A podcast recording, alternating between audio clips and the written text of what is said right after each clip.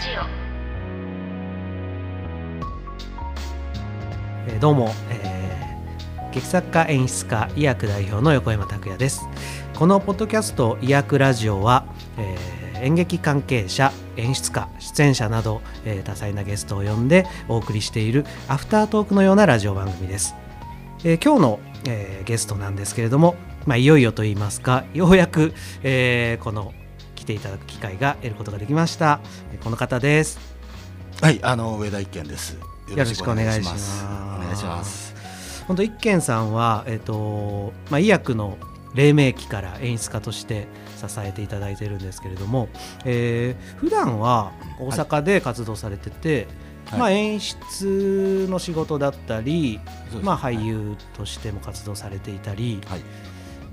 まあ、スクエアっていうねあのコメディ劇団の、うんリーダー？リーダまあー一リーダーです。っていう肩書きでええ。もやられてて、そうなんですよ。まあだから今はねね何年も活動してないんで、スクエアのっていうのもねそっか。あれなんですけど、はい。だ、からスクエアが1996 6年。年に売り込みタ旗揚げ。イビームと一緒。僕が大学時代に、あのー始めた劇団売り込みたいビームとあの旗揚げが1週間違いですよね。そうそうそうそうなんですよ。畑公園の。ねえで森の宮のプラネットホールで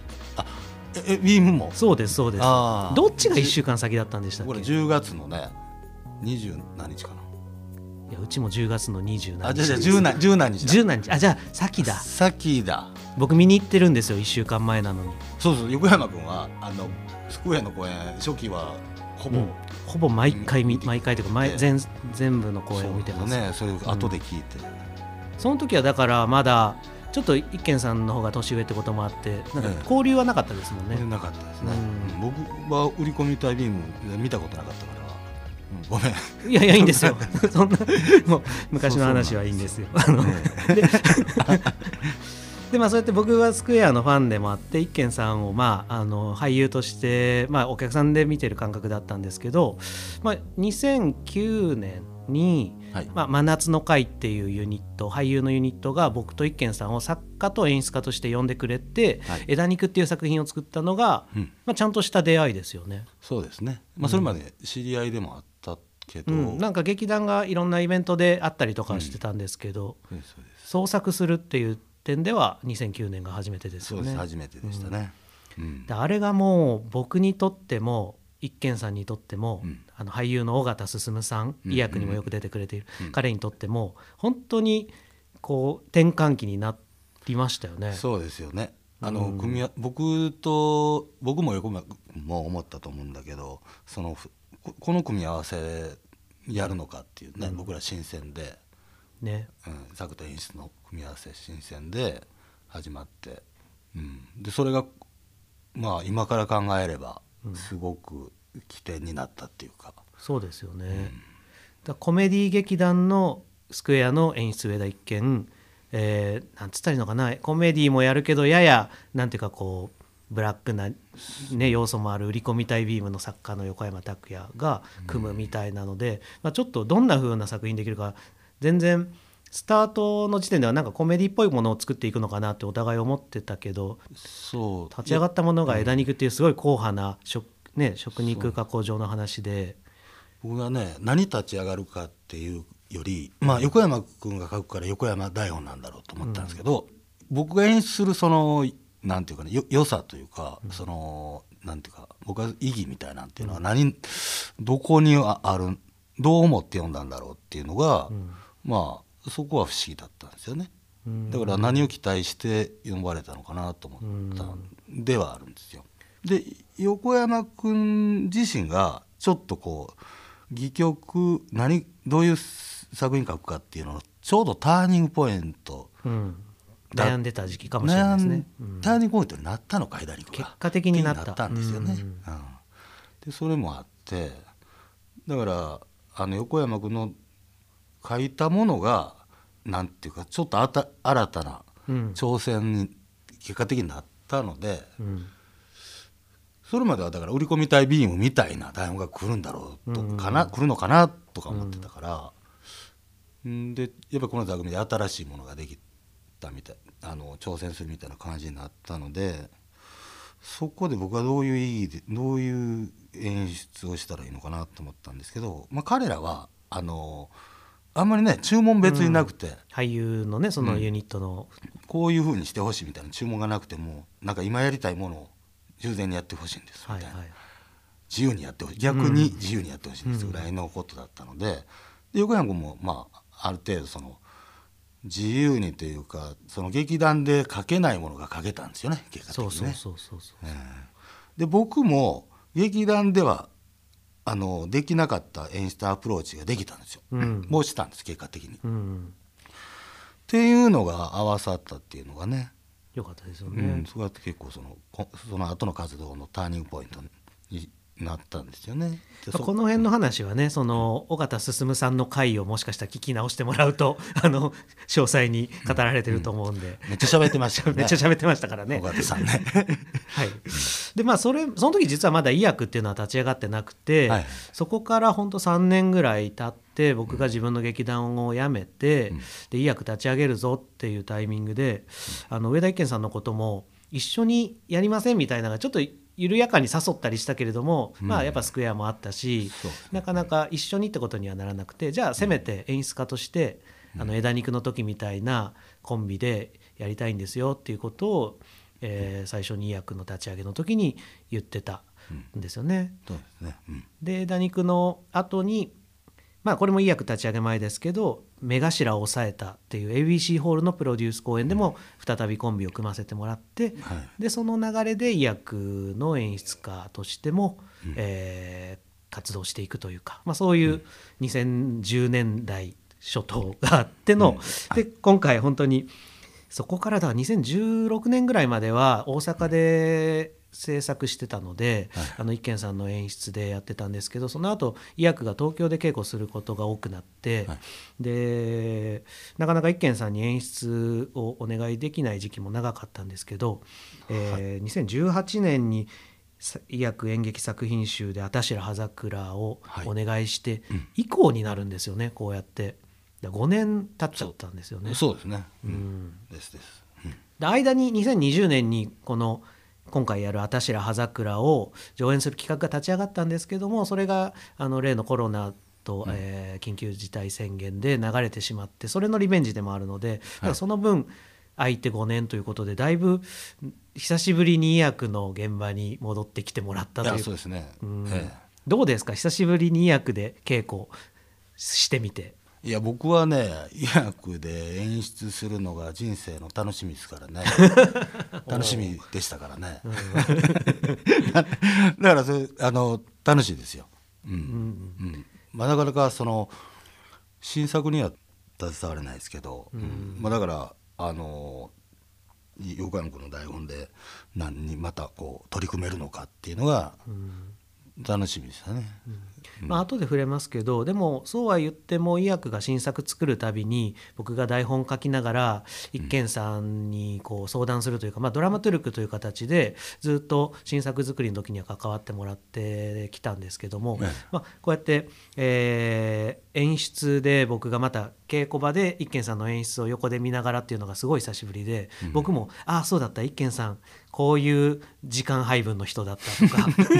こういう言葉を、えーまあ、使う人だったとかいろんななんかこう再発見じゃないけれどもあの時見てたことを、えー改めてこう今の自分が医薬の演出やるようになってからちょっとまた別の視点で見れるようになって面白かったです僕あーなるほもど。うん。えどうなんですか？その横から改めて何年かぶりに見てると、だって医薬の演出はもともと横山君はしほとんどしてなかったですもんね。そうなんですよ、うん。うん。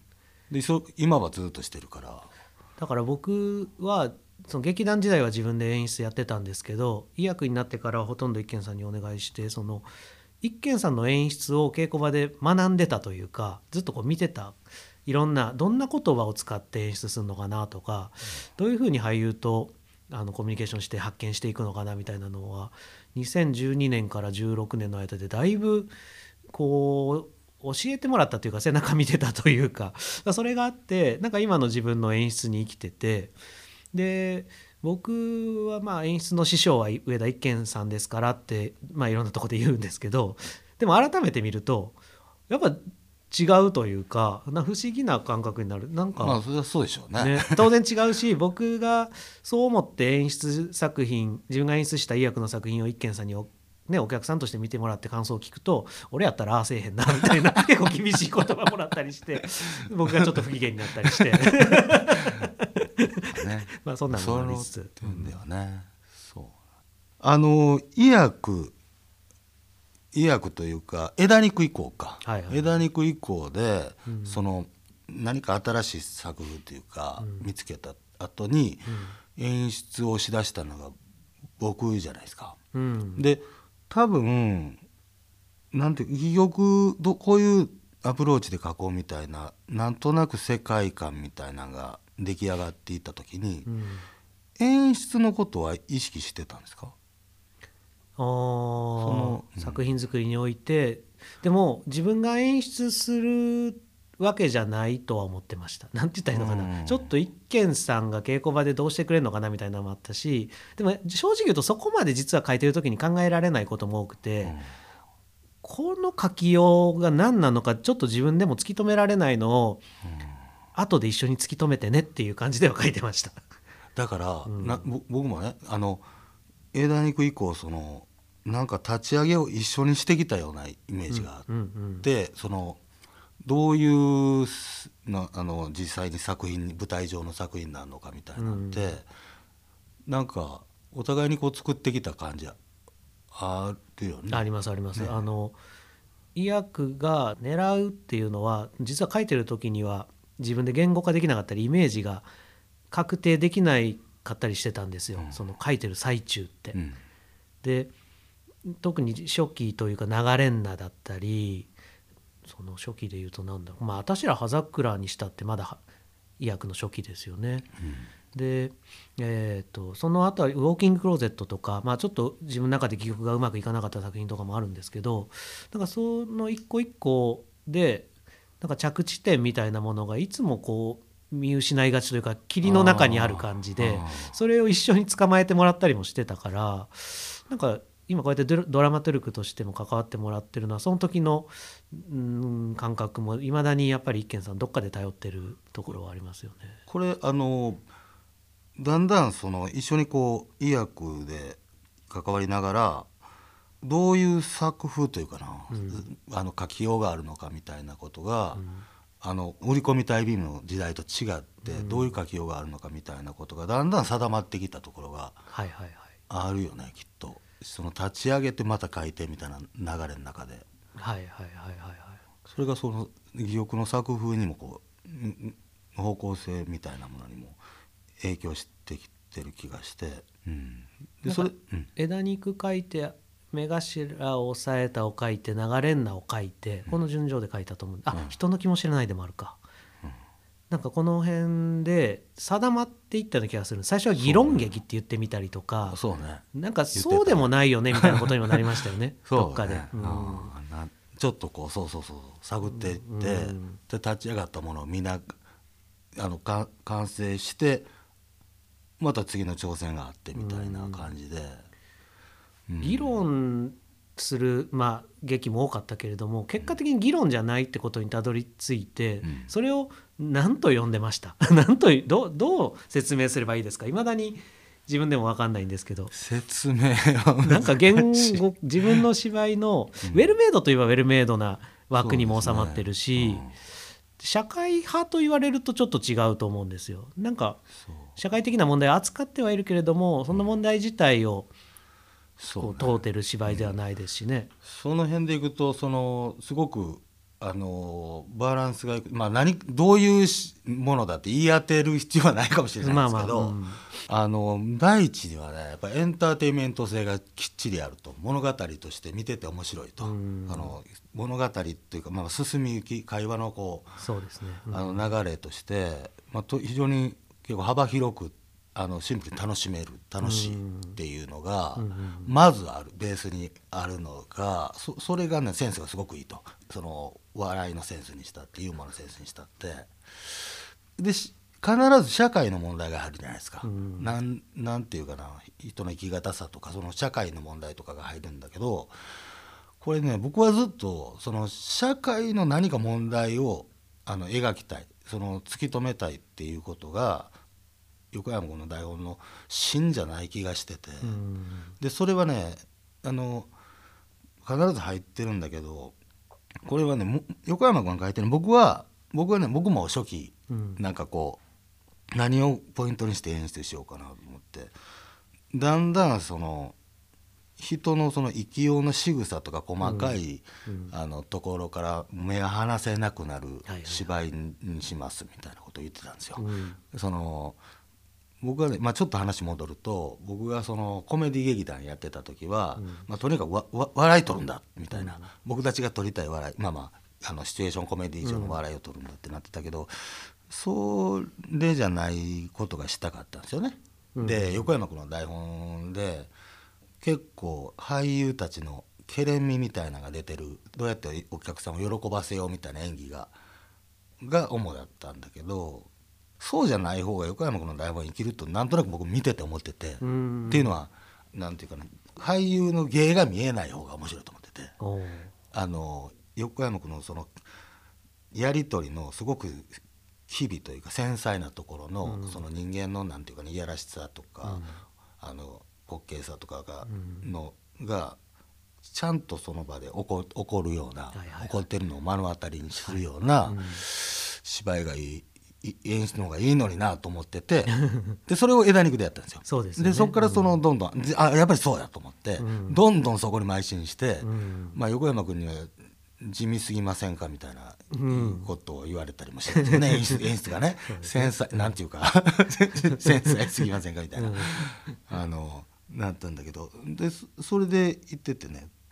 まあそういうふうに来てたんだけど僕が思ったのはその話戻すとあの結局人間のそのどうしようもなさというかもちろん実存的なその、を描いてるんですよね横山君は。あのこれなんて言ったらいいのかなその人間のその社会で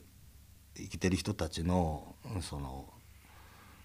思いがずれたり、自分がどどうしようもなく自分であることとか、うん。とがあの社会の中でずれていくみたいなことが、そのなんていうかな。なんてそのこ答えのなさっていうんですかね。そのね、ううん。んそういう、えーのが描いてるのででねそれどうしてもそれ描く時にでどうして人って社会の中で生きてるから、うん。どうしても社会問題が入ってこざるを得ないとはい。いうか。現代劇描いてる以上そうですよね。うん。でそれが、まあ、そういう形で社会問題がいつでもいつも入ってると、うん。で入ってるべきなんですよ。うん。ただよくね誤解す見てる人に横山君の作品を批評する時にちょっと力点間違えると、うん。この社会問題ちゃんとうん。あの突き詰めてないみたいなことをね言われることあると思うね、はいはいはい。あのまあ最近ならそのマイノリティの問題とかね、それはねちょっと見る視点が力点が違うとよく思うんですよ。うん。そうそういうことじゃなくてなんていうかなそんなことにこ答えを出そうともしてない主張もしようともしてないし、突き止めようともしてなくてその問題に右往左往してる人たちの、うん。なんていうかな、まあ、振る舞いとかね振る舞いなさみたいなことを描くって僕も自分では言ってるんですけどだから社会問題にその問題に突き当たってしまった人たちの本当にどう生きていくのかとか、うんそういうことをその人そのものを見てもらいたいとは思いますよね。うん、そういう作風ですよ。だそこを多分あ そうか一軒さんと一緒に医薬の初期になんかこう見つけていった感じはありましたよね。うんうんまあだから「あたしら葉桜」にしてもそのまあちょっと今回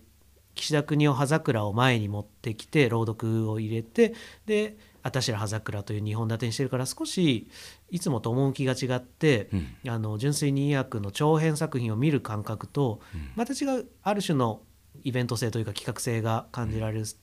ものなんですけどもそうは言っても「あたしら葉桜」の演出では、まあ、今までと同じような取り組みでやってくださってますもんね。うん、そうですね。だから一気にまた戻るんですけどどうですか？5年ぶりに演出をやってみて。ああえっとね僕、あのね僕の中でね、そのまあこれ誰が聞きたい話かちょっとわからないけど こんな細かいそういうのは大丈夫です。こんな細かい演出の話はあれあれかなと思うんだけどでも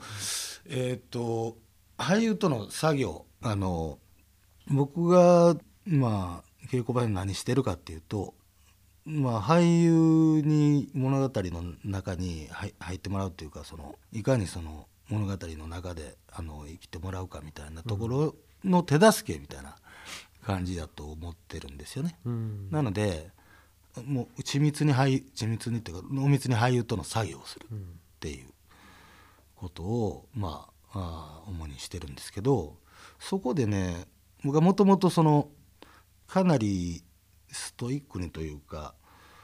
こういうふうに見せたい僕が、うん、あのお客さんにこういうふうに見せたいんだっていうことを俳優に言わないようにしてたんですよ。そ、ね。うん、それはなぜかっていうとそこにどうしても責任とか義務を負ってそう見せようと俳優がしてしまうっていうことが、うん、なんか作品のなんていうか濃密さを薄れさせてしまう可能性が高い場合が多いと思ってたので、うん、例えば芸によあのその俳優の持ってる職人芸的なところにあの表現があのポイントが置かれてしまったりねこう見せこう見せたいんやったら任せておいてくださいと、うん、そう見せますよみたいなところに行かれるのを恐れる気持ちと、うん、でもまあなんかそういう責任を負わせたくないと、うん、あのここでこう見せ見せられるだろうかと、はい、そんなことよりは今この役がすることをあなたがしてくださいと、本当にしてくれて、あのまあ、言われたことにちゃんと今起こってることに反応してくださいと。いうことに集中してほしいがあまりに、まあ、言わなか言わないことが多かったんですよね。言うのを避けてたとか。でもねちょっと反省もして。ちょっとストイックすぎたストイックすぎたから。僕僕は僕も俳優だから、うん、あのねやっぱり僕はそれ知りたい実は俳優としては。言ってくださいと。どうどうしたいんだってやっぱり言ってほしいなと思って。それそれからちゃんとやりますやんと。その心配も分かりますけど、その心配も乗り越えてやりますやんと思う、うん。うん、そういう意味ではあんまり俳優を信頼せずにやってきた感じじゃないですか。そんな話になるそうそうそう。僕ね、よくね俳優をすごく信頼してる演出家って言われるんだけど、うん、まあ、これバラすのもあれだけど多分 そんなことはないと思う。あの信頼してる度合いはね一緒なんですけどただその結構そうどう見せたいかって言わないから信頼してるようにも見えるんだけどあの俳優そのものを信頼してるかっていうとその度合いは別に他の演出家と変わらなくて、うん、僕は俳優の身体性にはかなり頼るんですよ。あのその俳優が持ってる持ってたりその可能性を、うん。そこに頼りたいから、うん、そこを出そうとするからそこを無理やり何か違うものにしようとはしないしその黙って見といてくれと。言ったらもうそれ本当に黙って見てんねやったらあ成立してるなっていうのを、うん、に頼りたいんですよね。そのその俳優がちゃんとこう行為としてなんていうかしているもののあの体を、うん、が舞台上に乗るものだと。その人が演じてる意味っていうのはそこですもんね。うん、でそれを頼りにしてるっていう、はいはいはい、かなり頼りにしてるっていうところなのかなと思うんですけどね。今回はね松原さんと林秀夫さんと2人だから2人の本当に身体性みたいなものを頼ってますもんね。そうです、うん、であのでねさっきあの戻すとその言わないようにしすぎたなと思って。でこれねちょっとね時々あるんだけどそれをしてるとその戯曲の理解みたいなものが、僕は俳優と何て言うかな同じところまで行ってると思,、思い込んでる時もあったことに気づいて。どっちが深いんですかそれは？いやもちろん僕。俳優もここまで来てると、うん、そうそうこういうふうにまあ深さというか、まあ、深さもそうだし、こういうふうに理解ちゃんとしてくれてるだろうと、僕が思ってるように読んでくれてるだろうと思ってくれ思ってたら。思ってて、あのだだってそういうふうに演じてるように見えるから。と思ってたらで後で聞くとあれ？あんまり分かってなかったんちゃうかなって思うことがあってね。はいはいはいはい。あそうかと、それはそれ言ってないかもなと思ってね。読んでると読めてると思ってできてるから読めてると思って込んでただけで 言ってないなみたいな思って。うんうんうん、そうそれはちょっと反省しそれもびっくりしたりすることもあってで反省してん。それも伝えようと思って。で今回は一回ちょっとそこまでうん。や,、やることにししてこういうことをうんうん。こういうふうに僕は見せたいんですっていうことに、まあももう伝えてうんうん先に。うん。うんその上で、まあ、どういう表現にしたいんですっていうことを伝えた方がいいかなと思って。だから結構ディスカッションになってましたよね。その俳優はいやそそこはちょっと通れないみたいなこともあったりとか。そう。うん。だから再演にもかかわらずかなりのディスカッション。そうですよ。何回稽古場行ってもずっと喋ってるんだから。そうそう。まあまあやろう思ったら一回やってるから、うん。まあまあ多分できるんですよ。そうですね、うんでささらにみたいなことさらにっていうかあら、まあ、改めてというか、うんなるとディスカッションになるなるんですよね。うんうん、で僕はこういう解釈なんですよと。でだからこういうふうに見せ見せたいんです、みたいなことも言ってあの俳優がどう解釈してたかとかも、はい、聞いたりして、でそのお互いにこの、まあ、ぼ僕の方になるべく寄ってもらいたいなとは思ってるんですけど、解釈にね。でそこにその解釈でどうやったらそれが演じられるかどう見えるかそう見えるかっていうのを、まあ、かなり議論して、ね。だからもうかなりそのい今更今更その話ですかみたいな結構1週間前でもねやってるし。みたいなことを、10分演技して1時間喋ってみたいなザラでしたもんね。まあ、そうね。だから,、うん、つまり難しいそこがそのつ突き詰めというかすり合わせが難しいところが残るので。これかなりそのなんていうかなあの議論を進めないと合わないんですよ、うんうんところが多くて、うん。でそれが理解された上で俳優がある種の再現性じゃないですけど、うん。そこにきちんと毎回たどり着かないと、まあ、議論の意味もなくなってしまうから本当俳優もある種試されてるというかやっぱり技術が必要なところですよね。それを受けなんか一見さんの演出をきちんと体現しようと思うと。そうそう。だからその、えっと結局その俳優にね、えーそういうふうにそういうふうに見せないといけないっていう技術として、えー見せないといけないっていう責任を負わせたくないのは一緒なんですよ。うん。一緒だからそうなるような前提とか、あのどこに意識を置いてるとか、うん。どういう目的があって行動してるのかとか何がきこのセリフから聞こえてくるっていう前提にしようとか、うん。いろんなそのなんていうかななんか人工的に頑張らなくても、うん。あの行くようになをつを作るのに議論がいるね。はいはいはいこれではそこ行けませんねと。うん。見せたいこと分かりましたと。うん。ででもそうするには何をもってそこに行くんですか？うん。うんっていう話をええこう知ってるわけですよ。はいだから、ね、僕はピピタゴラスイッチの例えをするんですけどね、はい。あの俳優と一緒にここここにこの仕掛けを置いておきましょうと。仕掛け,、仕掛けみたいなのをね、うん。あとは転がるだけだと。はいはいはい。自然に。うん。でその無理やりなんかここで右行ったろうみたいな線でもちゃんと置いといたらいいやん。右行くように、それそれを今どこに置こうかっていうのをつく作り全部作ると。でもそんなんしたら本番苦労せんでいいわけよ、まあね。あの生きるだそのレーンを自由に滑るだけで。まあ、あとねそこセリフを信じてもらえば通るようになってるってことですもんね。みたいなことは目指してるのでまあそこに議論が必要だというあ感じですかね。ーいや面白い改めて聞くと面白いしこれから医薬僕の演出で、まあ、まだ続いていきますけど一回このラジオ聞いてもらってから参加してもらいたいですよね。なんかまあ、僕が目指してることと一軒さんがやってることはなかなかなんだろう一緒ではないけれどもでももともと医薬がそういうことを大事にやっぱりやってるってことを理解してもらえるとなんか結構入りやすそうですね。はいえー、と本当に